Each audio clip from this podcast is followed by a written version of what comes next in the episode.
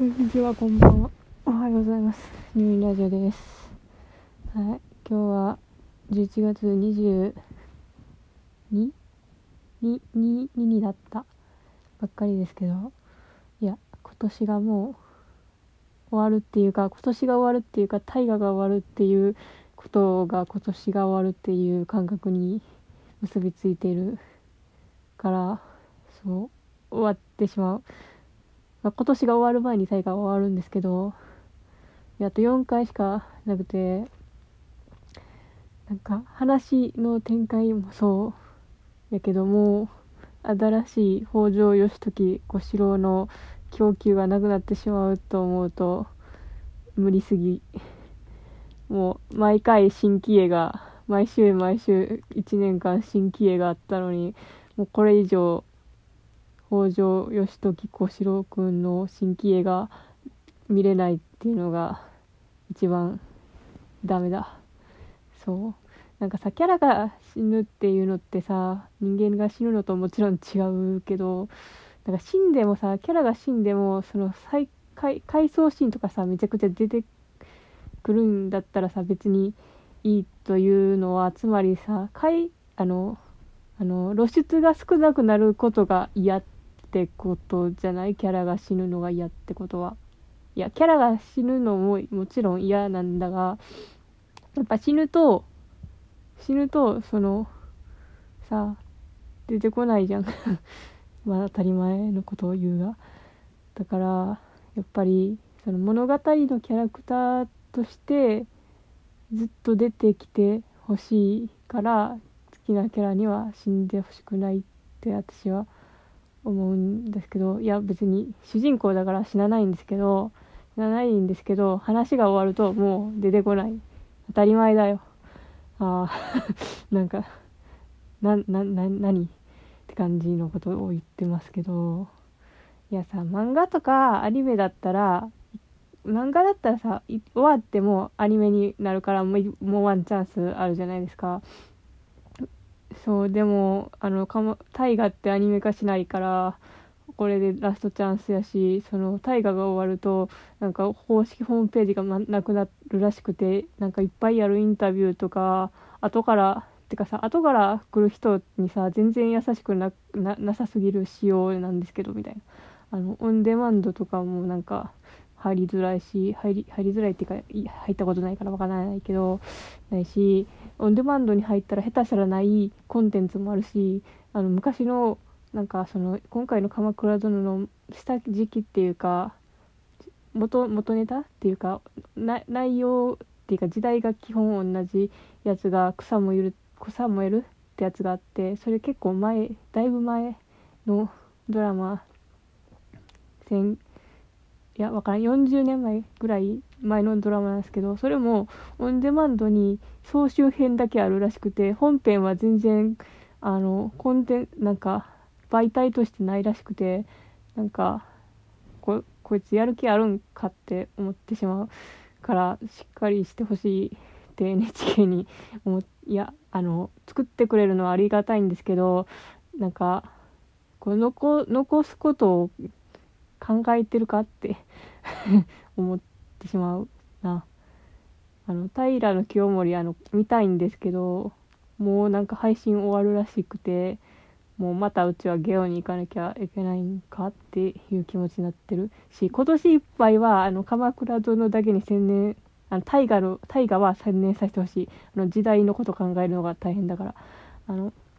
で今私が見てるのはそうそ鎌今日は鎌倉殿の話じゃなくて小栗旬の話をしたいと思ってそう私はあのとりあえずなんかあの三谷幸喜から攻めてもいいけど三谷幸喜から攻めるには話が長い話が多いしあんま映画はあんまりなんかどうなんだろうみたいな感じでなんかドラマの方が評価がいいからドラマが見たいけどドラマをこの手つけるには長すぎるからとりあえず小栗旬から攻めようと思ってあの小栗旬が出てるドラマをとりあえず今ゲオそうなんか配信があんまりないあるやつもあるけどないやつはなんかゲゲオに行くしかなくてそのゲオに行って借りて見てるんですけどそう。あのね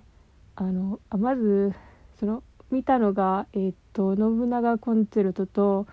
えー、ウロボロスとキツツキと雨とえーとあとあアマプラで見たのがえー、何やったっけな。ボーダーとあクライシスは途中まで見てなくてえーとあと罪の声とキャラクターともう忘れた。まあ大体そこら辺ぐらい見てまあまあ見たんですけどそのなんていうかこの人なんか人間のキャラクター。馬みたいな。人間っていうかその追い詰められ苦悶キャラみたいながうまいなって思ってなんか私のこう見てその小栗旬に全然接してなくて小栗旬のイメージがなんかあの花壇とか花壇もちゃんと見てなかったけどなんかそういうなんかなんか結構元気元気くんみたいな元気元気でちょっと顔がちょっと怖いなみたいなイメージだったんでなんかえこんな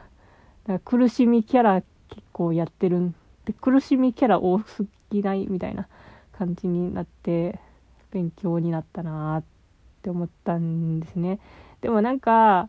どの小栗旬君を見てもなんかこうやっぱ私はなんか小栗旬にいや小栗旬も好きなんですけど小栗旬というより小栗旬が演じてる北条義時君に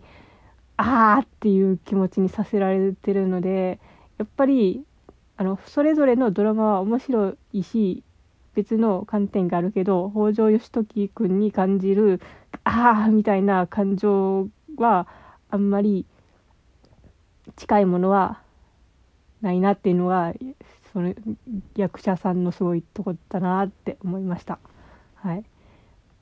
一番近いのはなんか「ボーダー」っていうドラマがあってそれはなんか警察官なんですけどなんかそのワーカホリック気味っていうかもう仕事以外趣味なしみたいな感じでだから一番最初の描写でやばいのがコンビニで飯買ってまあご飯食うかって思ったけどその電話かかって事件だ仕事来いって言われた瞬間にその弁当をあの袋のままコンビニの前のゴミ箱に捨てるっていうシーンがあってえ最初からこいつやばくねって思ったんですけど実際実際の刑事さんもそんな感じなのかややばやばいな人権人権がっていうかって思ってでなんかそのなんか前評判としてその普通だった人がなんか事件によってなんかこうどんどん追い詰められていくみたいなこと聞いたからいやなんか聞いてた話と違う。なんか最初からこの人やばいんですけどって思って見てたんですけどまあその話を概要を簡単に言うとなんか事件で頭に弾を食らって拳銃の弾を食らって死にかけたけど一命を取り留めたけど弾が取り出せなくて頭の中に入ったままそあのどうするその摘出手術をどうするか悩んでたらあのなんか変な声が聞こえてそっちを見たら幽霊がいてそう幽霊が見えるようになっちまった俺はっていう話なんですけどそのでそんで見えることになってその死者の声を聞きながら事件解決していくぜ俺はっていう話なんですけどなんかこのなんかはそのトンチキ設定はともかくそのなんか質感っていうなんかこれ見たことあるなと思ったら SP の人の脚本であなるほどなって思ってあの SP は岡田准一のお話なんですけどだからそれもなんか岡田准一と,、えっと堤真一の話でそれもなんか主人公を追い詰められてた気がするっていうかなんかなんかガイ・リッチーとその金城金城なんな金城くん金城なんとかって人なんですけどなんか三谷幸喜もそうやけどなんかなんかそのね ねってねで全部分かってもらうと今しましたけどそのそのその役者っていうかキャラクターっていうかその人になんかこう劣情感じてるくねっていうなんかこれこれちょっとなんか壁サークルみたいなそういうかんそういう感じがするんですね。で、まあ、見たらそんな感じでした。はい、あのそれは Amazon プライムにあるあります。で基本的に暗い暗いけど途中で駆動感が出てきて出てくるゲスト会はすごいほっこりストーリーで可愛かったです。はい。ていうか私はその信長コンテルトを最近見たからその話をしたしようと思ったけど、まあ、尺がないから、まあ、簡単に言うとあの原作漫画が好きな時点でドラマ見たら全然なんていうかな「ノットフォーミーであったというかそのフジテレビのフジテレビの感性に私が合わんっていうかフジテレビとちょっとちょっと合わんなっていうのが、まあ、まずあってなんかとりあえず柴咲コウが好きっていうことは分かったのとなんか演習がちょっとコテコテすぎるっていうのとあとなんか設定がまあ、元から設定は、まあ、タイムスリップする話だから無茶あるけどなんちゅうかなそのギャグの感じが合わんのとあとね主人公のキャラがね違いすぎてそのドラマの主人公はそのなんか割と等身大の高校生っていう感じがしてこう感情も結構あるんですけど原作キャラはちょっとなんか人なんか人間離れしたカリスマキャラだから結構違ってその